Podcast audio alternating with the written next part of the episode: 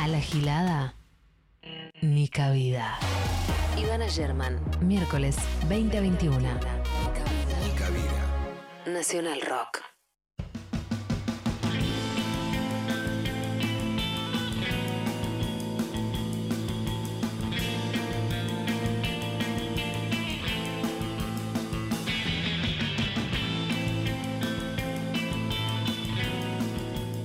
Esperate que estaba, estaba posteando. Hoy a todo, o sea, no es que llegué tarde a los lugares, solo que las cosas fueron quedando para último momento. Entonces tenés que empezar el programa. Decís, ¿qué es más importante? ¿Hacer el programa o avisar que haces el programa? Me parece que la respuesta es obvia y es avisar que haces el programa. Ya está, listo, posteada esta story.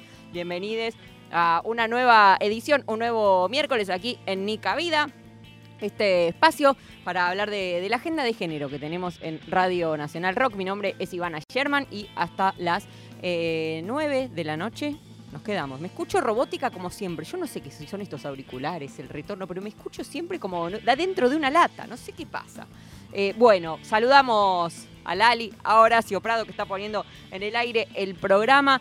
Eh, hoy vamos a hablar de distintos temas, de distintas cosas que, estuvieron dando vueltas los últimos días. Eh, una tiene que ver con la crisis habitacional. La semana pasada hubo un desalojo bastante terrible en la Villa 31. Eh, un desalojo en el que, bueno, básicamente se, han quemado y destruido las pertenencias de un montón de personas, principalmente mujeres, que eran víctimas de violencia de género, que estaban con sus hijas eh, desde hacía tres meses ocupando ese lugar y fueron desalojadas por la policía de la ciudad, pero que, digamos, si bien es un acontecimiento que quizás es, eh, no sé, eh, eh, justifica que esta semana hablemos de eso, la crisis habitacional lleva su tiempo, no es solamente relativa, por supuesto, al gobierno de la ciudad, el desalojo de Guernica todavía está reciente, eh, no- creo que no ha pasado ni un año y fue también desolador. Y la situación habitacional de la Argentina es complicada, especialmente en las ciudades es complicada, pero por supuesto que no es lo mismo las, eh, las dificultades que atravesamos quienes quizás tenemos un trabajo formal, accedemos a garantías propietarias o lo que fuera para conseguir casa, que es de todas formas muy, muy, muy difícil, que eh, las posibilidades que tienen los sectores populares, que son por supuesto muchísimas menos. Por un lado eso, por otro lado, el lunes cumplió 15 años la ley de educación sexual integral. ¡Eh! ¡Feliz cumpleaños! Bueno, 15 años todavía eh, aplicándose a medias, aplicándose con dificultades, muy, eh, muy dependiente de la. de- los docentes, de su formación electiva, digamos, de si eligieron formarse en eso o no, de sus creencias, de las, las posturas de cada, mm, eh, de cada institución.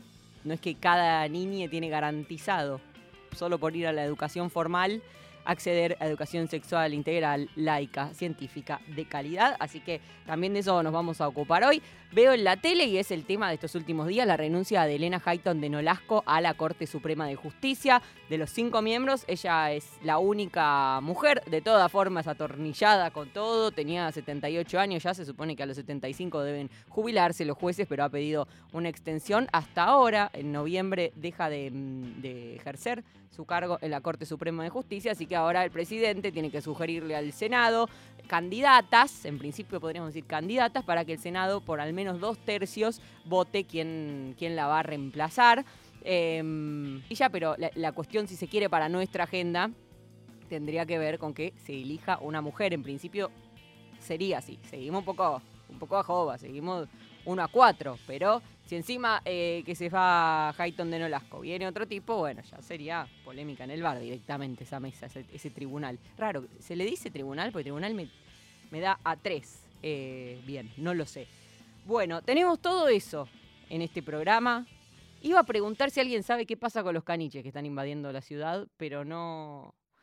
Siento que estoy usando el tiempo de la radio del Estado, del éter que es de todos los argentinos, para algo que no, no tiene que ver con la misión para la que a mí me trajeron, pero de verdad que algo raro está pasando con los caniches. Ya lo denunciaba Tiranos Temblade en el vecino país de Uruguay, con los caniches blancos de 2014, que está diciendo que traman algo, y ahora me da la sensación que quizás están haciendo, están como colonizando Buenos Aires para hacerlo precisamente una colonia de Montevideo y quedarse con todo directamente los caniches, porque vine y vi tres solo en el camino hasta acá.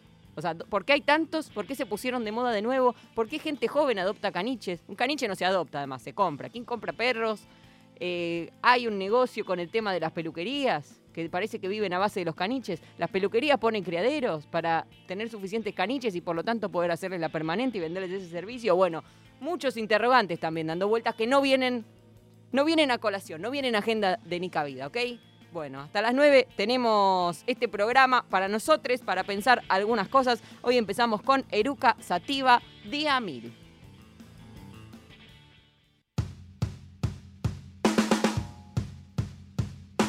Con la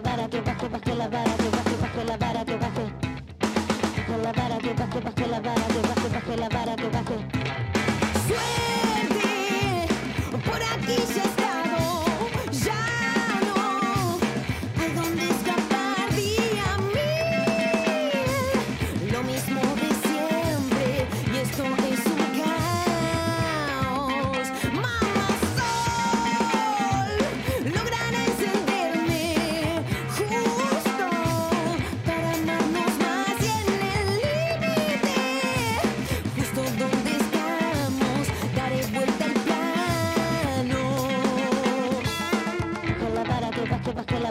baje, baje la vara que baje. Con la vara que baje, baje la vara que baje, baje la vara que baje. Con la vara que baje, baje la vara que baje, baje la vara que baje. La vara que baje, baje la vara que baje, baje la vara que baje.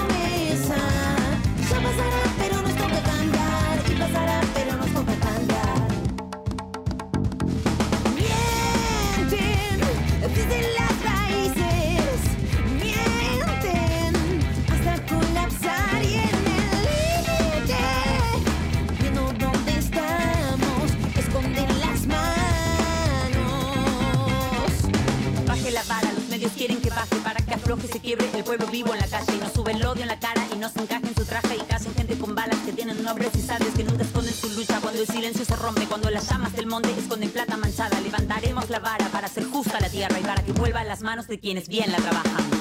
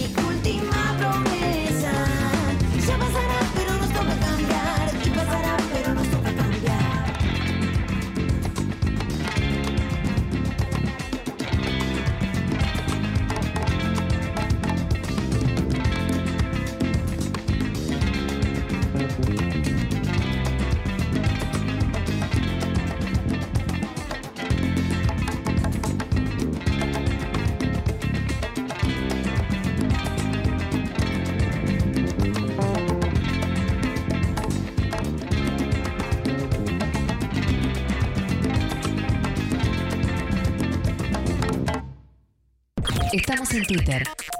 Nacional Rock 937. Es ese momento mágico. Divino tesoro. El secreto mejor guardado. Divino tesoro. Domingos de 8 a 10. Pablo Leo y Agustina Escobar. Divino tesoro. Por 937 Nacional Rock. Hacé la Hace la tuya. Sufrir. Caer. Caer. Levantarse. 937 Nacional Nacional Rock. Rock. Cine radial. Cine Radial. La noche Nos comemos la película. se abre sin vuelta atrás. La frontera. Límpiense las botas antes de subir, soldados. Que el alguacil merece respeto. Ahora verán, malditos Charlies. No harán el fuego. El alguacil. Cruzando los límites marcados en mapas que ni existen. La Frontera. Martes a sábados, de 0 a 2, con Coco Frontera. Por 937 Nacional Rock. Hace la tuya.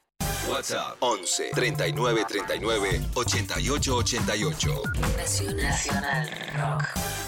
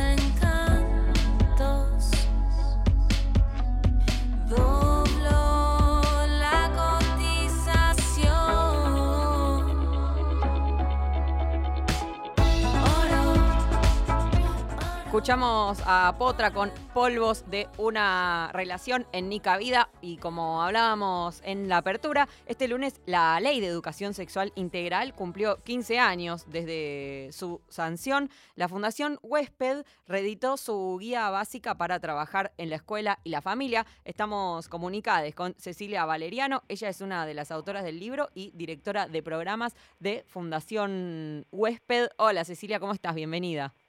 Hola, ¿qué tal? Buenas noches. Acá te saluda Ivana. Bueno, mucho gusto, Ivana. Igualmente, gracias por, por este rato. Y lo primero es una pregunta, supongo que un poco amplia, porque es un país muy grande, ¿no? Em, Sí.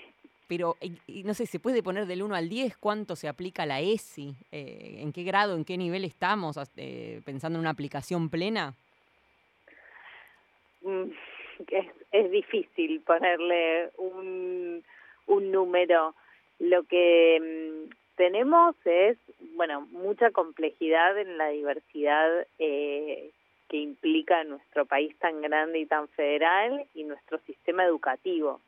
Eh, esto es una semana muy especial porque, como vos decías, estamos a 15 años de la ESI, de la sanción de la ESI.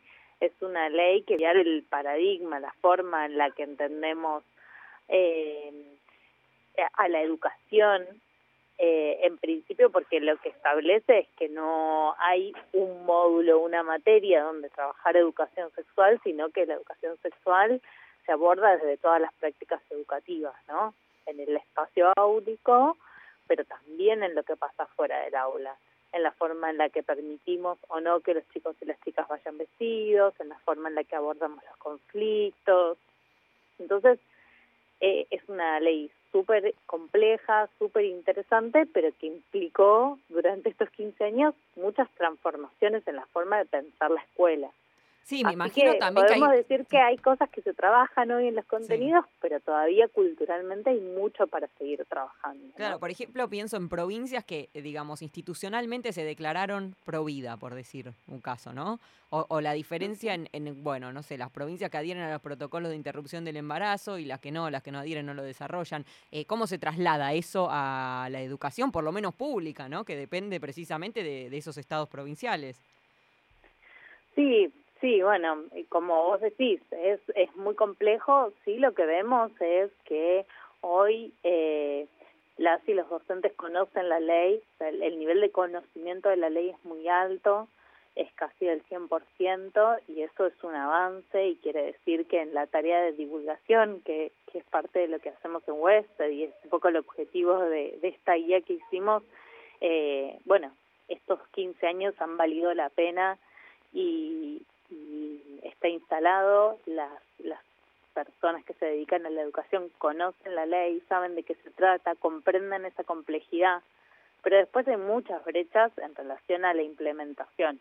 Hay lugares donde vemos mejores escenarios de implementación, muy buenas prácticas, buenas experiencias, lugares donde están las limitaciones que vos mencionás, entre otras.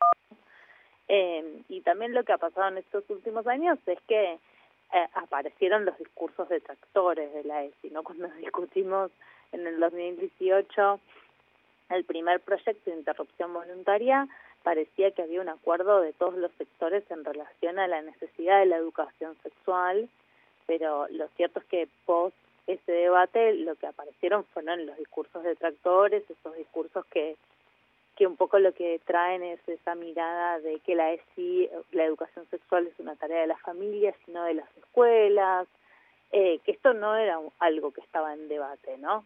Así que, bueno, parte de, la tarea que tenemos que seguir haciendo y, por la cual también hicimos esta guía es para tratar de desarmar algunas de las de los mitos y de las fake news que empezaron a circular con la aparición de estos sectores en el escenario público. Lo que veo difícil, por ejemplo, es que obviamente quienes están, bueno, yo no soy madre, ¿no? Pero quienes estamos en determinada simpatía ideológica o lo que fuera, que comulgamos con que exista la ley de educación sexual integral y que se aplique, tenemos más chance de comprarnos un libro eh, para padres o docentes de educación sexual integral. Y entiendo que, no sé, quien, entra a un aula al grito de con mis hijos no te metas, difícilmente se compre la guía. No sé bien cómo se, se salda ese puente. Sí, y por eso también está apuntamos a familias y a educadores, ¿no? Algo que, que nos pasa mucho en la tarea que realizamos de acompañamiento a las escuelas, a los equipos educativos en, en Western, es que muchas veces llegan las familias a la escuela o a veces a otros dispositivos educativos donde se trabaja sexualidad con esas creencias, ¿no?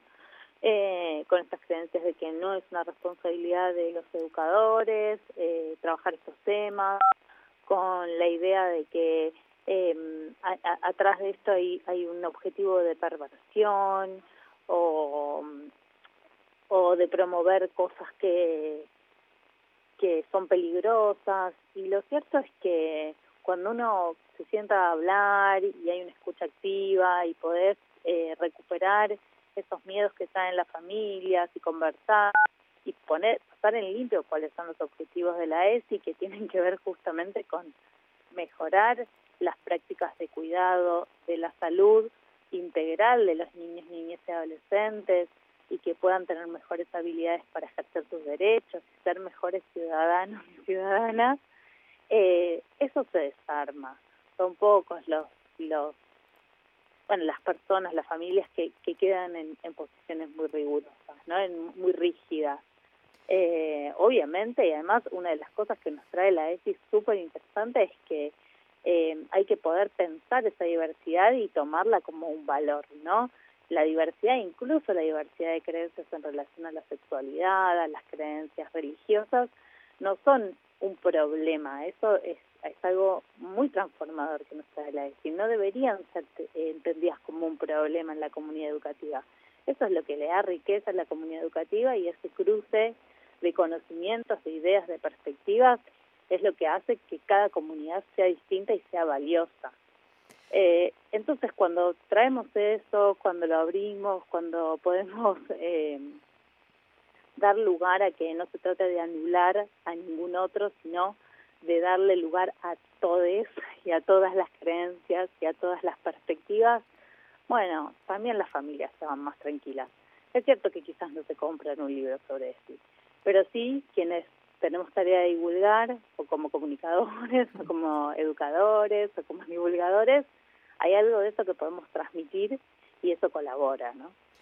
Em, hay una cuestión que a mí desde que, no sé, desde que me empecé hace varios años a interiorizar con la ESI, eh, se me hace rarísima, propia de la ley, que es que no es obligatorio. O sea, por un lado tiene esta cuestión de que eh, es transversal, como decías vos, adentro del aula y afuera del aula, pero también adentro del aula a todas las materias, se supone. O sea, un profe de matemática tiene que entender algunas cuestiones básicas sobre educación sexual integral, sobre género, eh, y a la vez no es obligatoria la formación. Entonces, no, no entiendo bien cómo, digo, y me imagino que es un, un parámetro que influye en, en esta falta o todavía no aplicación completa. Eh, es cada, cada docente con lo que trae de su bagaje, de sus experiencias, de alguna formación que haya podido tener quizás hace 20 años. O sea, ¿no hay, no hay un agujero ahí? Sí, hay un, hay- es, es un agujero, ha sido un agujero durante todos estos años, pero también hay que decir que es algo en lo- en lo que el Estado ha trabajado muy fuertemente. En principio, hoy todas las currículas de formación docente sí incluyen la ESI y eso es un paso enorme. O sea, todos los nuevos y las nuevas docentes que se eh, van graduando tienen en su formación básica eh, capacitación en ESI y además el Estado eh, tiene una oferta muy muy amplia de, de formación en, en ESI gratuita y lo otro que ha pasado es que hay otro bueno marco normativo que ha enriquecido la ESI y, y se ha bajado a los a las jornadas de formación pedagógica no obligatorias en todas las provincias después lo que hay bueno es el la- el tamiz de cada provincia, de cada jurisdicción. Yo les decía que al principio que es una ley muy, muy buena, pero muy compleja en un sistema educativo descentralizado como el que tenemos nosotros, ¿no? Nuestro, nuestro Ministerio de Educación eh, lo que establece es el, el- la, la normativa, digamos, eh, los lineamientos nacionales, pero después cada jurisdicción tiene que sancionar su propio marco normativo, que obviamente no se puede oponer al- a la ley superior, que es la ley nacional, pero eh, tiene que generar sus políticas provinciales. La verdad que ahí, bueno, ahí es donde está la complejidad, donde viene la complejidad durante esos, esos años y las brechas entre lo que pasa en una jurisdicción y otra.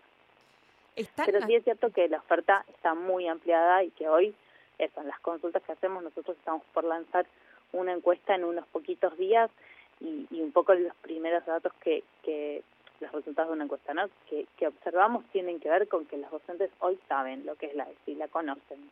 Después hay algunas dificultades en la implementación, pero que casi todos los, todos los, docentes la conozcan es un montón hoy. Era justo lo que te iba a preguntar, porque vi que estaba por, por salir la encuesta nacional de ESI, como eh, que no están todavía los resultados, pero como eh, eh, ¿qué, qué parámetros computa que el conocimiento de la ESI y qué más.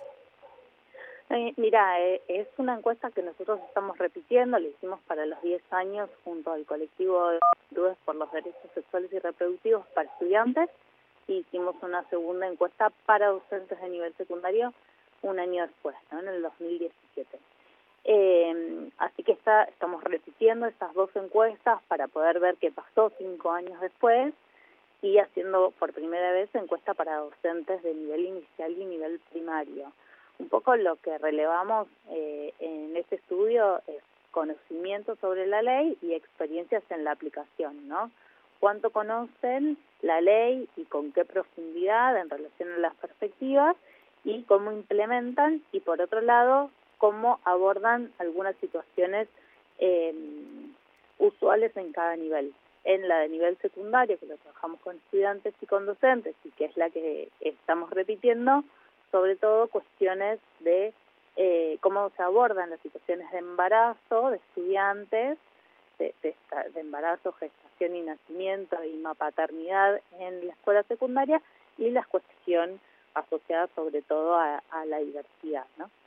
Eh, bueno, hace cinco años un poco el escenario que veíamos ahí es que en, eh, en el abordaje de embarazos había mucho trabajo con eh, las estudiantes gestantes, sobre todo, ¿no? Bueno, ahí había mucha predisposición y adaptación de la escuela y flexibilidad, eh, pero no había ningún abordaje, por ejemplo, de las paternidades en la adolescencia, de hecho, casi que ni se enteraban. Eh, y en las situaciones de discriminación, un dato que nos llamó mucho la atención es que no había registro directamente, no se intervenía. ¿En qué no casos, perdón?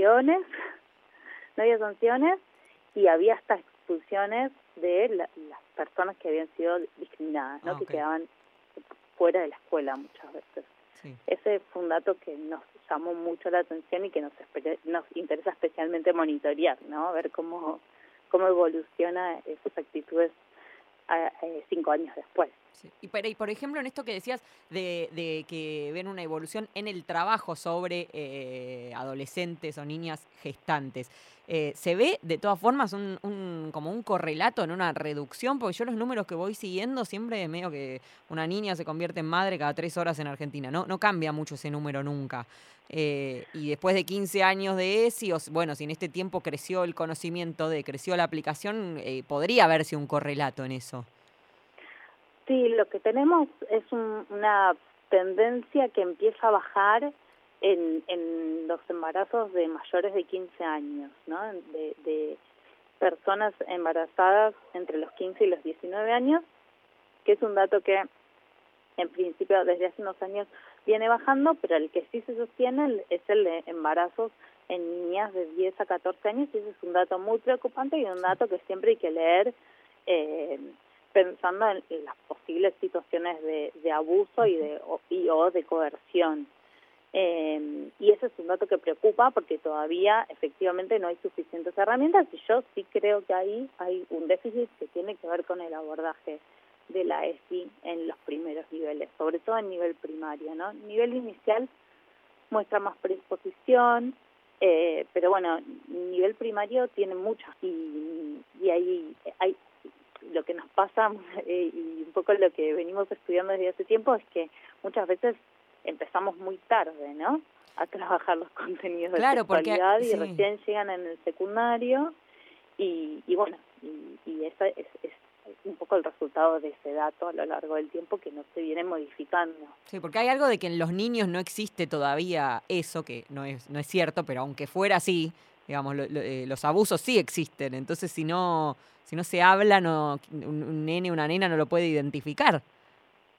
Sí, si no les damos herramientas, que es un poco lo que busca la ESI, Sí. ¿no? Y esto es un dato, por ejemplo, que a las familias los deja súper tranquilas y mucho más cercanas a la ESI, que es, eh, bueno, es- esto que nos trae la ESI de brindarles herramientas a los niños y a las niñas para poder identificar cuando están frente a una situación, una, una situación inadecuada, una interacción inadecuada, o con un, eh, o con un mensaje o con una persona, ¿no? Muchas veces es bueno, una interacción con, con algo que pueden, eh, por ejemplo, encontrar en redes sociales o, o en televisión o en lo que consuman, en un consumo cultural y muchas veces es en una relación con otra persona, sobre todo con una persona adulta. Entonces, reconocer una, una situación, un vínculo donde alguien está haciendo algo que es inadecuado, algo que te puede dañar, algo que te puede afectar, que te puede estar sometiendo a una situación que vulnere un derecho, es algo que la ESI trabaja mucho y que les da un montón de herramientas a los niños, a las niñas y a los adolescentes para identificar posibles situaciones de abuso o situaciones de abuso y pedir ayuda, ¿no? Eh, hablar de sexualidad con los niños y las niñas nos permite construir vínculos de confianza, decirles que les vamos a creer, que vamos a apoyar, que si tienen dudas pueden traerlas y, aunque no tengamos las respuestas vamos a acompañar, acompañarles para encontrar esas respuestas juntas, ¿no? A veces tenemos mucho miedo a las para responder. Esto les pasa a las a, a los equipos de educadores, a las y los docentes, pero también nos pasa a las familias que, bueno, ¿para qué le voy a hablar de esto si yo no sé tanto? O no, no voy a saber qué responderle, ¿por qué voy a abrir el tema? O yo no tengo una postura tomada, muy clara, por ejemplo, frente a estos temas, como pueden ser la IVA, los derechos, etcétera, etcétera. O por ahí pienso algo y creo que va a pensar lo contrario y no quiero discutir. Bueno, un poco la idea de poder hablarlo es construir un vínculo de confianza en donde sientan que van a ser escuchados y que les vamos a ayudar en lo que necesiten, aunque no estemos siempre de acuerdo o aunque no sepamos todo todo lo que necesitan, eh, todas las respuestas que necesitan, pero sí podemos ayudarlos a encontrarlas, ¿no? A hacer ese camino de encontrar las respuestas.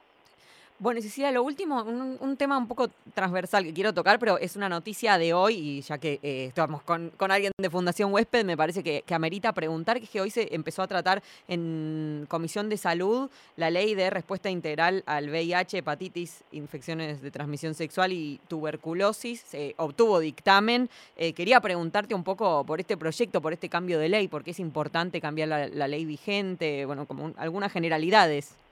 Ujú. Bueno, nosotros tenemos hoy una ley que es de mm, el año 90.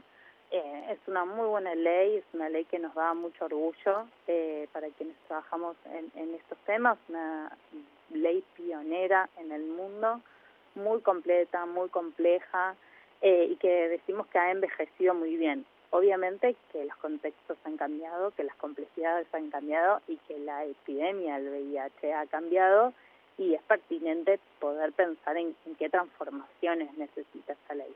Pero, pero bueno, sí, esto siempre nos gusta de- decirlo y destacarlo porque la verdad es que nuestro marco normativo es, es un marco normativo notable. Eh, nosotros creemos que obviamente siempre está bueno poder abrir los debates y, y pensar en cómo enriquecerlo. Hay algunas cuestiones de, de este proyecto de ley que creemos que es necesario trabajar eh, todavía un poco más, así que celebramos que empiece a pasar por las comisiones y, y empiece a ser tratado eh, eh, desde sus diferentes perspectivas. En principio, como el VIH ha, se ha transformado durante todos estos años, hay algunas cuestiones. El programa hoy es de VIH, eh, tuberculosis y hepatitis virales, pero la realidad es que son tres, eh, tres patologías distintas y que merecen poder pensarse también eh, con segmentadas, segmentadamente, ¿no? con algunas diferencias. Porque en principio, por ejemplo, las hepatitis, algunas hepatitis y, y las tuberculosis son curables y el VIH no. Entonces hay, hay cosas, hay matices ahí para, para estudiar y para pensar con, con más detalle, así que nos parece que todo el contexto es un- un- una oportunidad para poder trabajar con, con la profundidad que, que requiere cada una, ¿no? Sí, Eh, había un debate muy fuerte después- sobre el, el sujeto, ¿no? Que sería el que sería el sujeto de esa ley. eh, eh, vi que eh, muchas reivindicaciones por parte de las trabajadoras sexuales. El problema es que la ley no las nombraba.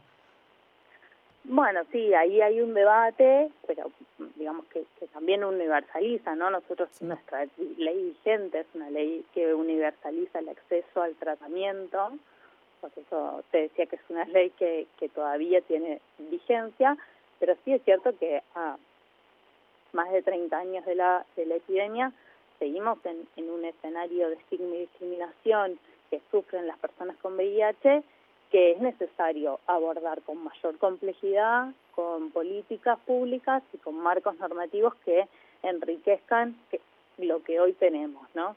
Por ejemplo, hoy no tenemos, y, y esta, este proyecto de ley lo incluye, lo explicita, eh, una prohibición explícita de la realización de test de VIH en los pre- preocupacionales, y eso es algo que está muy bien explicitarlo, digamos. Sea, no es eh, eh, digamos, no es explícito, pero no se puede hacer sin el consentimiento de las personas, ¿no? Pero bueno, hay trampas en la, en la implementación. Nadie te debería hacer un test de VIH sin notificártelo. Eso está prohibido, sí está prohibido, pero lo cierto es que suceden esas cosas y que el estigma y la discriminación sigue generando, eh, bueno, una situación de, de de afectación de derechos en las personas con VIH y en ese sentido está muy bien habilitar la discusión.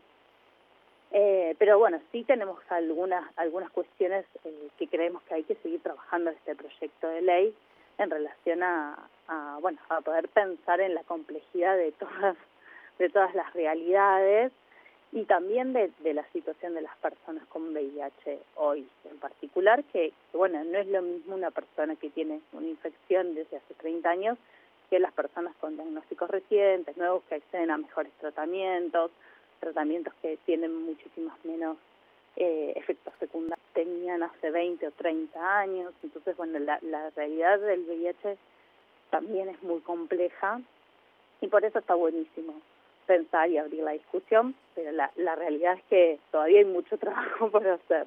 ¿Es, ¿Es real esto de la vacuna que está al caer finalmente? ¿Que, que está en fase Bueno, 3? estamos en pleno estudio, en Huésped eh, estamos haciendo nuestro equipo de investigación, eh, ya desde hace más de un año eh, está involucrado en el estudio de vacunas en, en Argentina, eh, está en fase 3 y viene dando muy buenos resultados, así que esperamos que sí, que sea una realidad y que después de tanto tiempo, en, en no tanto tiempo, que no, no, no, no falte tanto para tener una vacuna que sea realmente eficiente. La verdad es que hay otra demanda que es muy importante tener presente y que es también la cura del VIH, ¿no? Sí. A que la ciencia pueda avanzar hacia la cura todavía sigue siendo una deuda. Sí, pero bueno, o sea, digo, ¿cómo la del COVID apareció en un año y esto van 30? O sea, no, no entiendo, no- nunca lo entendí bien eso. Bueno, son virus muy distintos, patologías muy distintas y, y tienen bueno, distintas complejidades. Pero, pero sí, por suerte el, el, el estudio de vacuna eh, para el VIH viene muy bien y esperamos que, que en poco tiempo podamos tener la buena noticia de tener una vacuna disponible Bien, bueno, te, te exprimí, pero porque era también el tema del día y dije, del día. sí. voy a aprovechar, porque además me, me da muchas dudas a mí el tema, hablando, ¿no? También de, de, de ESI y de salud y un montón de cosas, como, eh, no sé si hay alguien que tenga saldadas todas las dudas y todas las cuestiones, dudo, eh, no, no lo sé. No, pero bueno, co- como fue con la IDE, como es con la ESI, siempre eh, es un buen momento también para, para divulgar eh, sobre el VIH. Hay muchas muchas veces las personas piensan que es algo como antiguo el VIH, ¿no? Sí, Eh, eso de las generaciones nuevas. Creo que que- nosotros somos sí, las últimas que, que sabíamos de- del riesgo y, y cada tanto salen notas, ¿viste? De los, los centennials ya no, es como están Claro. dementes. A mí me agarra Sí, la claustrofobia. percepción del riesgo va cambiando, entonces Sí. también es una oportunidad para, para bueno, ponerlo en agenda y que, que la sociedad pueda pueda conocer y tener la información que es un derecho y, y bueno y acceder al cuidado de su salud con toda la información que corresponde. Bueno, mu- muchas gracias, Cecilia. No, por favor, gracias a ustedes. Un beso enorme. Era Cecilia Valeriano, una de las autoras de la guía básica para trabajar en la escuela y la familia, la ESI, eh, que publicó Fundación Huésped y también directora de programas de Fundación Huésped. Qué manera de hablar. 2042, vamos con Natalie Pérez y Guaina. Tus besos. Tus besos son una sed loca que no se apaga con beber, se apaga con esta boca. Tus besos, los que me das por la mañana, los que me amarran a tu cama, saben mejor que el café. Con tus labios cambio la frecuencia. Sonrisa a diario ya no es coincidencia. Besarte lo que quiero si no me desespero de todos los placeres. Tu boca la prefiero. Besarte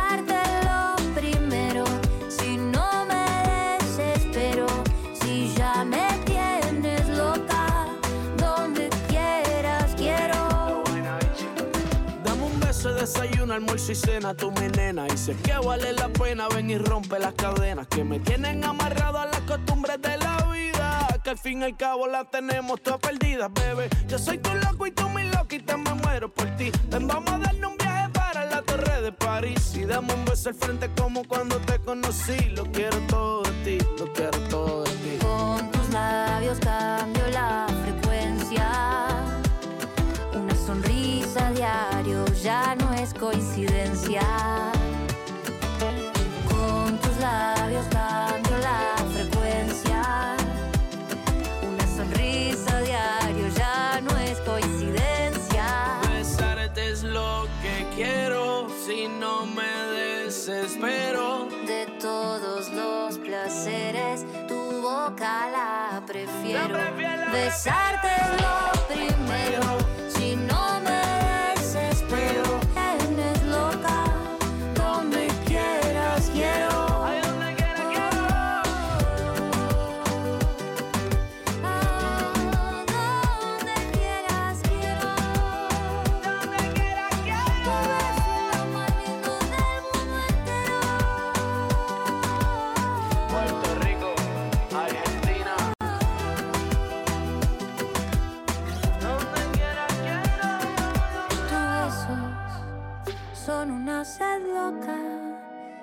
se apaga con bebés, se apaga con esta boca.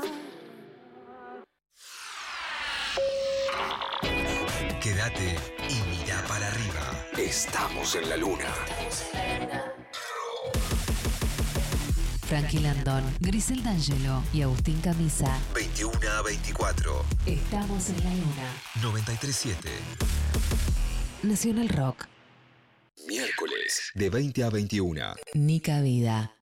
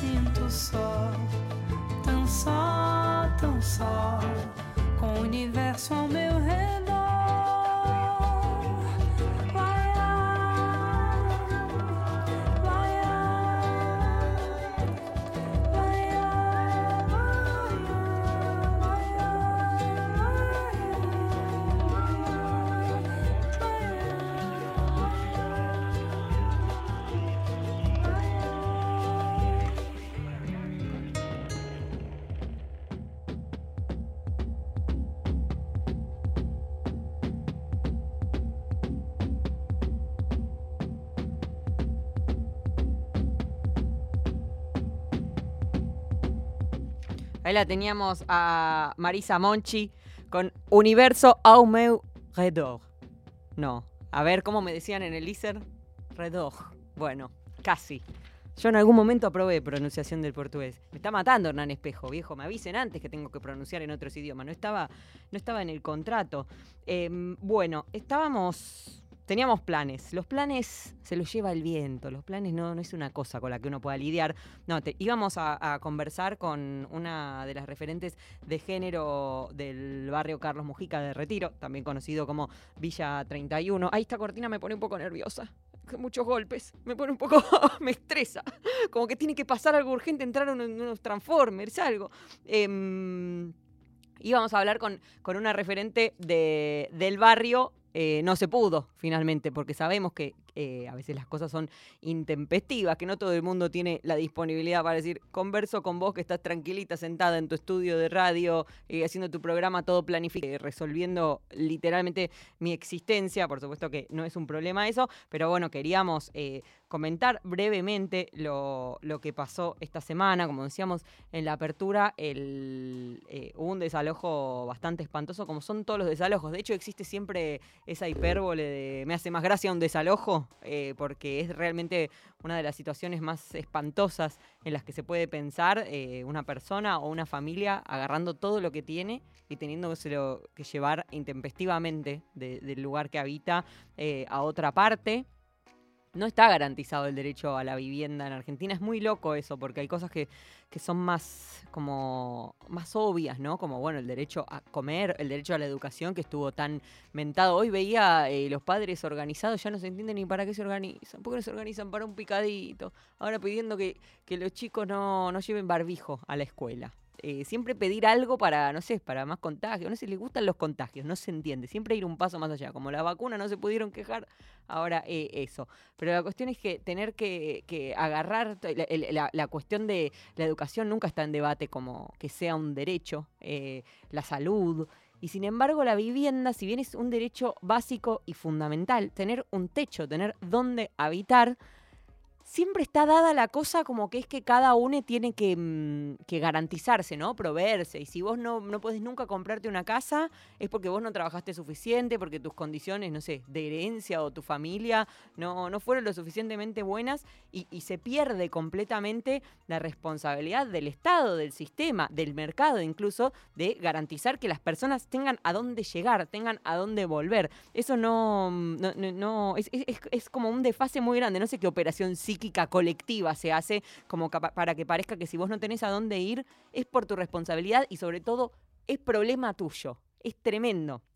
Y bueno, como, como decíamos antes, eh, para, para todos está difícil encontrar dónde vivir, encontrar cómo alquilar y por supuesto que si vivís en la informalidad, lo es muchísimo más. Bueno, lo que, eh, donde transcurriera, que era antes una suerte de basural en el barrio Mujica, eh, donde hace tres meses se instalaron una, una serie de familias, 80 mujeres, 170 niños.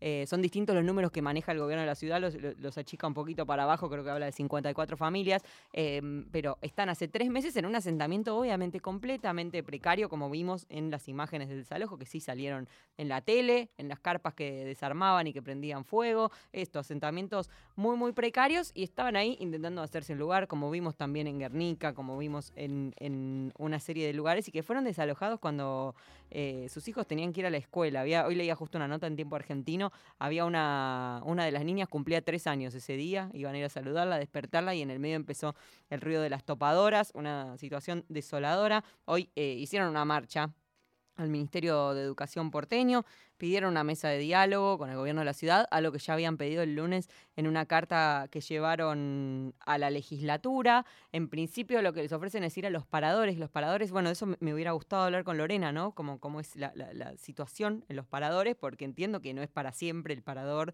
Eh, me acuerdo cuando se hablaba de las personas en, situación de calle, cuando se hizo el censo independiente, que hablaba de 7.200 personas en situación de calle, que eh, se habló muchísimo de cómo es la vida en los paradores, cómo es eh, saber que vas, que te pueden pueden robar tus cosas, que no puedes quedarte, que no puedes llevar tu, tu perro, una serie de cosas. De hecho, en la, en la sesión que se cayó ayer en diputados, porque Juntos por el Cambio no dio quórum, no solo se trataba la ley de etiquetados, sino también se trataba un proyecto para las personas en situación de calle. Entonces la cuestión habitacional es como eh, no termina de importarle mucho a nadie y no termina de romperse con esa circunstancia de que eh, es tu responsabilidad, es problema tuyo. Eh, lo que decían la- las protagonistas, ¿no? las quienes fueron eh, expulsadas de ese lugar, es que ellas quieren eh, acceder a una vivienda, que sea de ellas, pagarla eh, y tener dónde estar. Y esto era lo que habían construido y que en el medio de la policía les contestaba, bueno, no solo con destruirles todas sus propias cosas, sino decirles... te vamos a sacar a tus hijos, porque no tenés, eh, no tenés un techo. Y lo tenía acá el techo, lo había, lo había armado yo, y me lo acabas de destrozar. No entiendo tampoco cómo es que se, se destruyen, cómo vamos a hacer este desalojo y destruir las viviendas. Pues si fueran de material, de ladrillo, de cemento, no, no, no- las podés destruir y prender fuego. Entonces, es, siempre hay como con una cuota de sadismo que es muy, muy, muy desoladora, mientras eh, personas terminan en una suerte de, de micromigración forzada hacia no tener dónde vivir. Bueno, nos hubiera gustado profundizar, sabemos el contexto difícil justamente, vienen de atravesar todas estas circunstancias. Quizás en otro momento podemos hablar con Lorena o con alguien, eh, con alguna, alguna otra referente de, eh, del barrio 31. Creo que hasta acá estamos. Lo he suplido como pude unas reflexiones muy profundas, ¿no? Para irnos pensando y cambiar nuestra vida. No, no le estamos cambiando la vida a nadie. Ese es el problema. Eh, bien, saludo a Lali Rombolá en la producción, a Horacio Prado en la puesta en el aire, a Nan Espejo en la musicalización, a Diego Rodríguez en la edición. Yo soy Ivana Sherman y el miércoles, qué lindo los feriados que vienen, por favor. El miércoles que viene a las 8 nos encontramos de nuevo para hacer Nica Vida. Ahora se quedan con Estamos en la Luna, pero antes, Nicky, Nicole y Mora, toda la vida. Chau.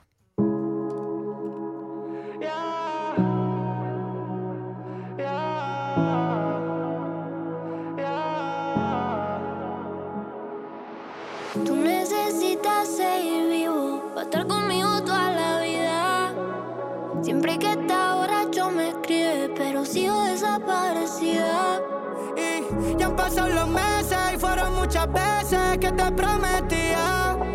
Te juraba que cambiaría, pero te fallaba el otro día. Sí, yo necesito seguir vivo para estar contigo toda la vida. Siempre que